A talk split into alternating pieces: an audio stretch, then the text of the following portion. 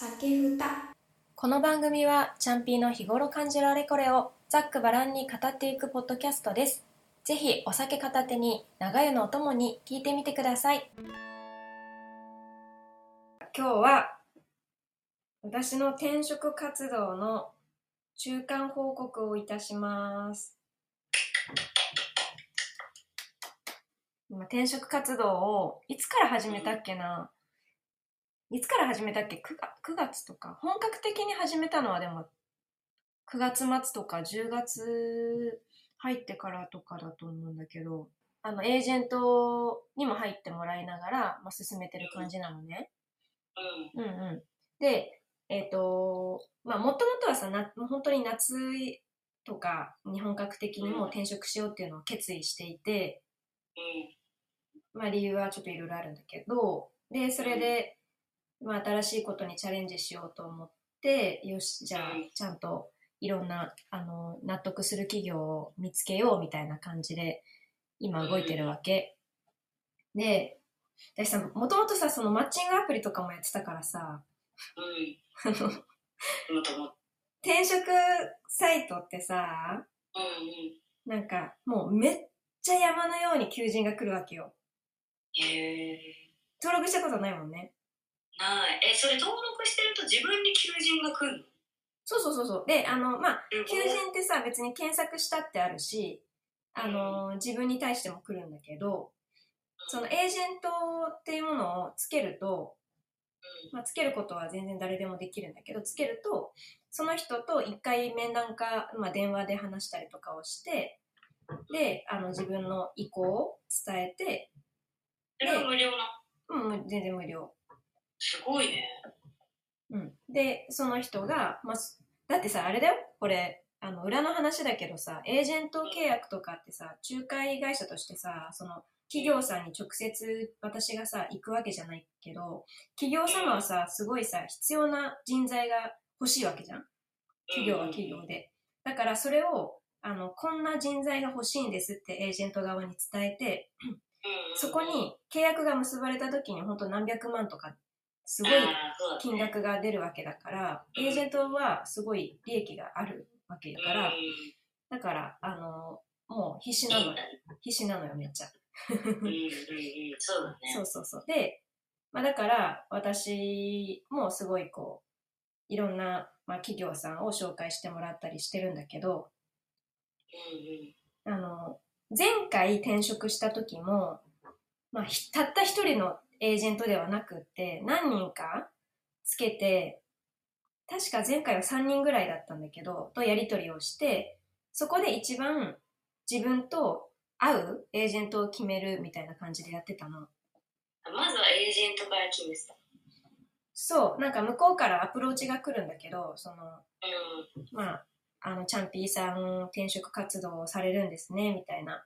もしよかったら少しお話聞かせていただけませんかみたいな感じで来るわけ。えそうそう。で、それで話をして、じゃあ、あうん。のー今日こんな話を聞いたから、チャンピーさんに会う、まあ、求人、あのーご紹介していきますね、みたいな感じで言われて、まあ、始まっていくんだけど、あの、一番最初にね、今回、あの、話した人が、あの、まあ、エージェント1が。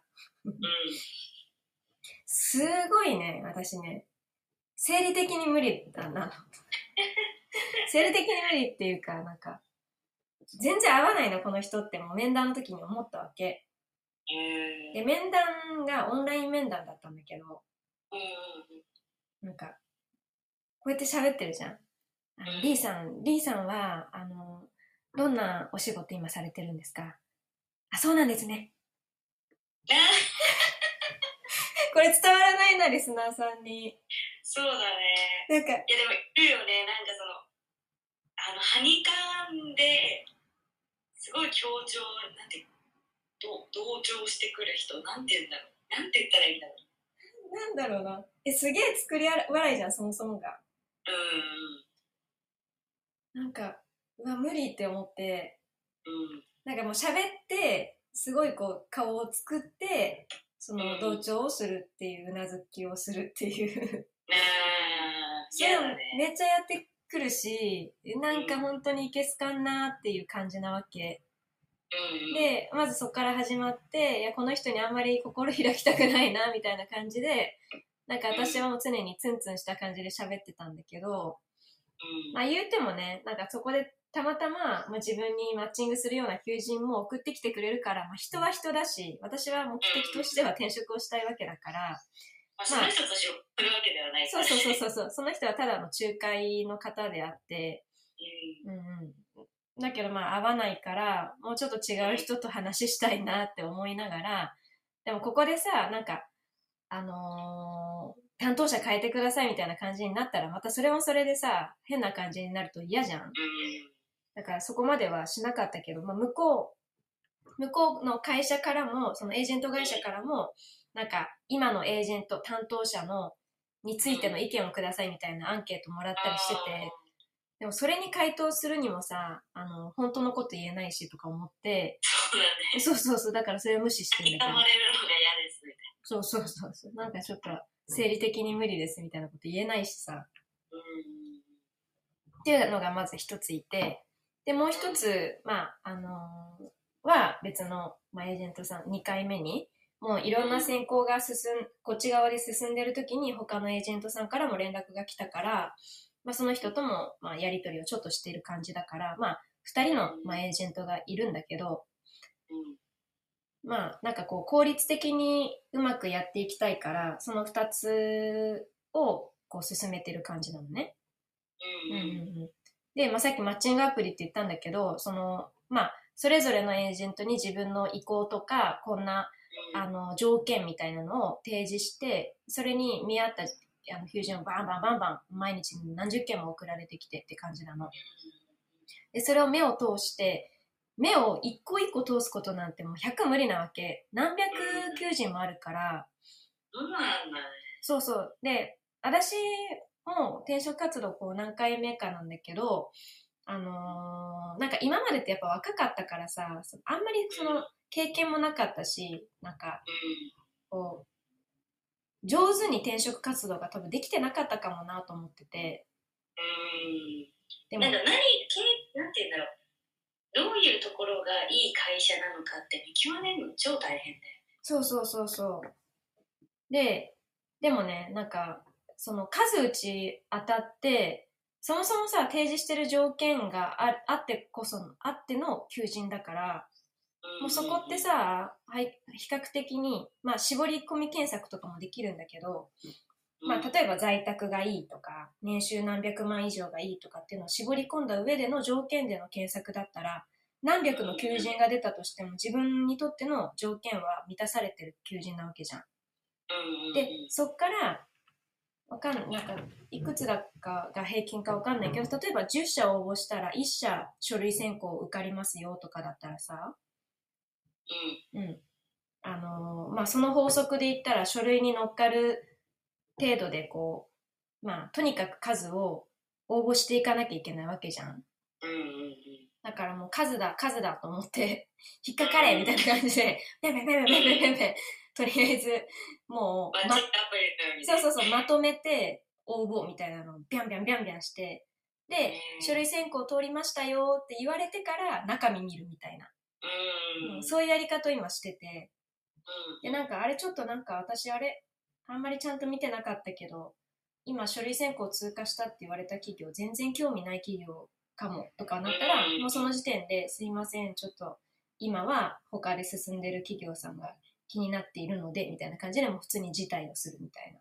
そういうやり方やってるから、なんかその面接で忙しいみたいなことは全然ないわけ。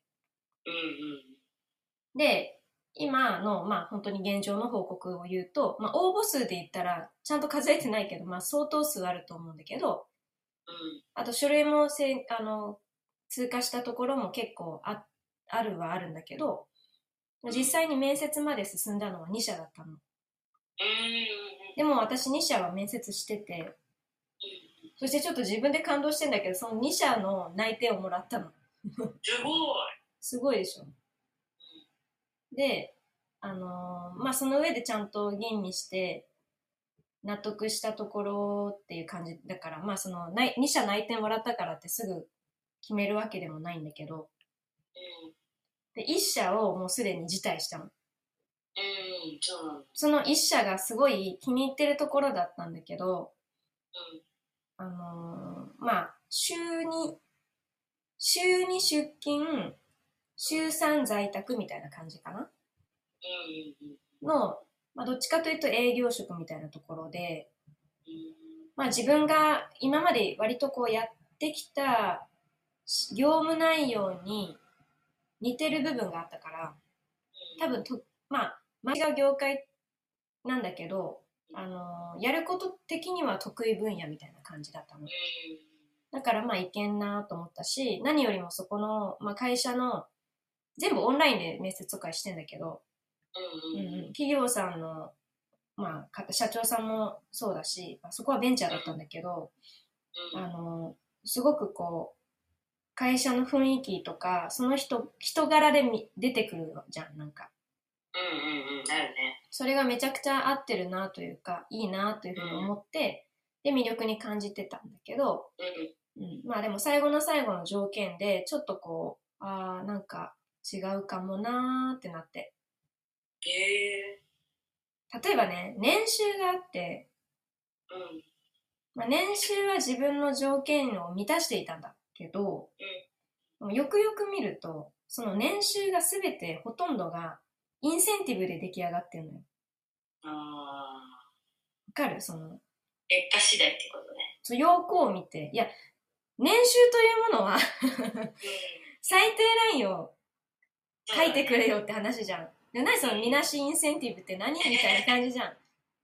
出来高みたいなもんでしょ、だってそうなると。そうそうそう。え、それでさ、いや、私頑張るんですけど、でも、え、それできなかったらどうすんの？今より、うん、例えば年収下が、下がるってこととかってさ、うん、なってくるじゃん。うん、オファーの面談とかがあるんだけど、そのうん。オファー面談っていうのは条件提示をされて、お互いの意向を確認し合うみたいなやつで、うん、まあ、内定をもらった上でのオファー面談なんだけど、そこでもなんかうん、えってなって、見せてもらった時に、うん。これってインセンティブでほとんど成り立ってるってことは、みたいなことを聞いて、あ、そうですって普通に言われて、で、なんかそこでさ、なんか、もうちょっとこう、こっちが微妙な空気だったら、例えば、なんかこう、もうちょっといい条件を提示してくれるとかがあればよかったなと思ったけど、うん。そういうことはなかったから、うん、まあ、ちょっと違うかなってなって、まあそこでね、うん。その会社じゃなきゃいけないわけでも正直なかったからさ、うん。すごい気に入ってたからそのまま決めちゃおうかなって気持ちはめちゃくちゃあったんだけど、それでもいいけど、まあ、できればね、楽しく長くやれるのが一番。うん。そう。で、蹴ったのね、そこ。あ、そうそうそう、そこは蹴ったのね。で、もう一つの会社を実は、あの、うん。この後、あのー面談なのよ。あの、内定もらってるところ。そうなんだ。まあ、オファー面談でまたこれが、条件をちょっといろいろ聞くんだけど。条件を聞く。うん、そうだね。向こう側の、まあ、例えば年収とか、うん、福利厚生とかっていうところで呼ばれてるから、うん。行こうって感じ。で、しかもなんかさ、オンラインだと思ってたらさ、直接行かなきゃいけなくて、まあいいんだけどさ、あそう、だから、それはめんどくさいね。そうなのよ。オンラインがいいよね。なんだ そこのもう一個の方は、あの、そこも在宅と半々ぐらいの通い。いや、なんかね、見ていると、在宅なんだよな、多分。完全在宅。完全在宅だと思う。だから自分で選べるみたいな感じだと思う。まあそなるほど。うん、そこで働くかどうしようかなっていう。まあ、条件によるんだけど、うんうん。それってできんのかなと思って、私に。いや、お思うよね。最初はやっぱさ、新しいそういうのって不安ね。そう、だからそれが、すごいちょっと、あなんか、もともとは、なんかそういう企業、そういう仕事をする企業、クリエイティブな企業ってかっこいいし、なんかずっとずっと興味を持って生きてきたわけ。わかるわかる。それを目の前にした時に、なんかやるってなった時に、いや、これ自分に合ってんのかなっていうのをすごい疑問に思っちゃって。で面接をしてる時に、なんかその疑問が多分先走ってるから、うんうん受かんないだろうなって思いながら喋ってたの。うん。で、まあ本当に純粋に、まあ私ちょっと心配なんですよね、やっぱり、みたいなことを言って、言ったの、普通に。まあでもなんか評価してもらったのか受かったんだけど、うんうんうん。すごいよねでもね。うん。まあだから、まあそこで実際に会社も見てみて、人にも会ってみて話をしてみて、まあ自分の気持ちがどう動くのかっていうのを今日判断しようかなっていうのと、まあ、他にも、まあ、いくつか書類選考が進んでるところの面接があるから、まあ、そことかもいろいろあと3社ぐらい受けたり見てみてで決めようかなぐらいの感じ。うん。なのよね。でもいいね。在宅でできる仕事いいようん、本当にそなう。在宅だったらまた自分でなんかこれなのあれだけどあの仕事をしながら洗濯物回せるしとかなんかさ。そうだね。いろんなことが効率的に回るからめっちゃいいなっていうのはある。うん。うん、まあなんかうまくいいとこだといいね。そうだね、うんなんかずっとさこの転職活動でさ自分がどうなりたいとかさどういう企業に行きたいとかさそんなにさ明確な基準って正直なかったから、まあ、今もそこまで明確ではなくてただなんか常にこうなんかチャレンジしたいみたいな思いが強いからうん。あの新しいことをっていう風に今すごい感じて転職活動してんだけどでもなんかこう改めてやってみてすごいなんかあなんか転職活動まあ自分に向き合ういい機会になるじゃん。うんそれそれってまた面倒くさいんだけどうん。今のなんか今の業務今の仕事今の生活一回自分の中でこうリセットしてジャーネジャーナリングじゃないけどさ書き出したりしてみて何に不満か何が今楽しいかみたいなのを一旦整理してさそこからこう今後の人生を悩んでいくわけじゃん。うん。まあ、こういう時間は常に必要だなって思うんだよね。うん。本当に何年転職活動の時ぐらいしかそこまで大きく自分と向き合わないからさ。そうだね。だからまあ大切な時間だなっていうふうにも思ったし。うん。あとなんかこれまでのやっぱり経験って結構してきてるものが大きく変わってるからさ。うんその1個前の転職の時の自分と今の自分の自信のつき方とかうんあと企業様からのさ評価のされ方っていうのがさ全然違うわけ。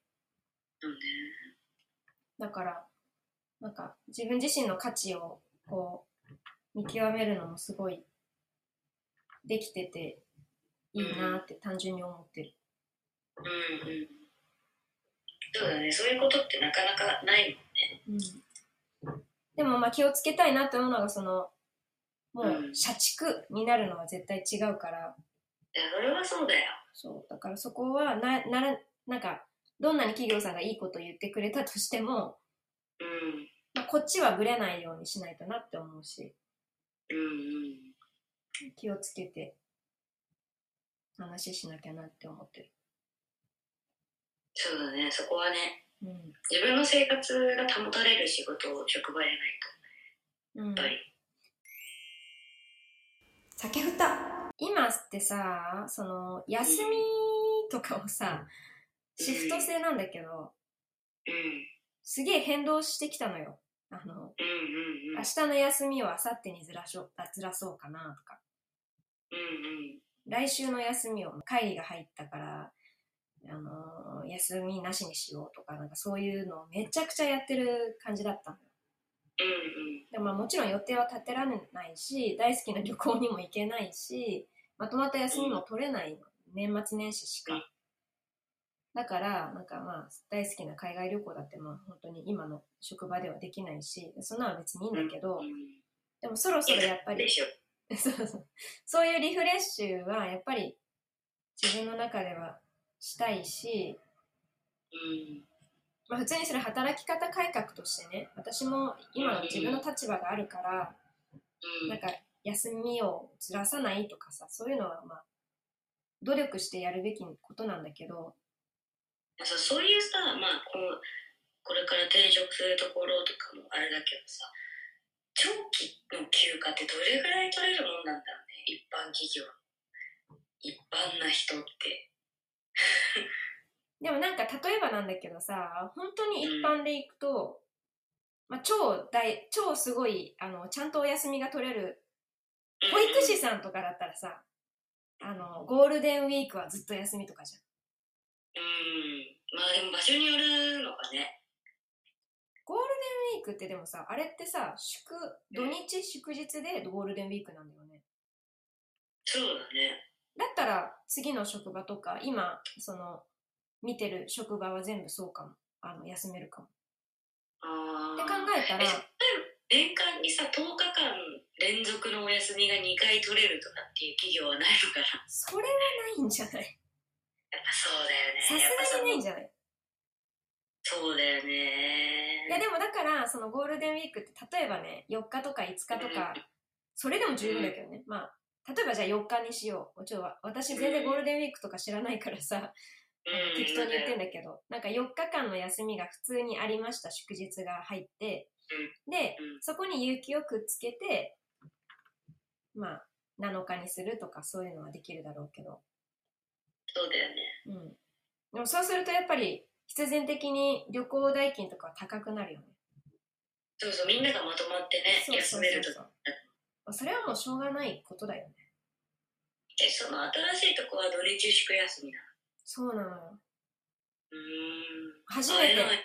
人生で初めて。会えない。会えないことはないでしょ。まあ会えないことはないか。在宅なんだから。在宅。そっちの方行って在宅して。思えればね。即夜会えばいいじゃん。そうねそこがね難しいところだね。この日本で働く上でうん。っていう、でもなんかまあこれまでさその私平日休みとかでそれはそれでなんか嬉しかったんだけどなんかやっぱりちゃんと自分でさ土日休みですよとかっていうのが事前に分かってたら予定立てやすいじゃん、うんまあね。まあでも平日休みでも一緒じゃない？今はさ固定じゃないからそれって大変な。そりゃそうだそうだ。そうだ固定そうそれ固定。うん。固定が私はこだから全然楽だよやっぱり。そっか。そこだな。固定固定してないんだよ。変動性。そうだよね。いや固定じゃないと本当大変だと思う予定組むの。変動性休みなるほどね。まあ今の職場だったらそれがなかなか厳しいなっていうのがあったけど。うんそうだね。それがちょっと変わるかなと思います。うん楽しみだねでもね。うん楽しみ。かな。まあ。うんまあ今日行くこの後行く行っていろいろまあ聞いて話してきて。また報告します。ご清聴ありがとうございました。本日のお話いかがでしたか？感想お便りご相談など何でも募集しております。概要欄から Google フォームアンケートもしくはメールアドレスまでお気軽にご連絡ください。皆様からいいたメッセージに番組内でも全てお答えできればと思います。また Twitter 改め X もやっております。CHANPI アンダーバー DESHAD で検索。ぜひフォローもお願いします。ツイッターでは「ハッシュタグカタカナで酒ふた」でつぶやいてみてください。見に行きます。ではまた次回お会いしましょう。さよなら。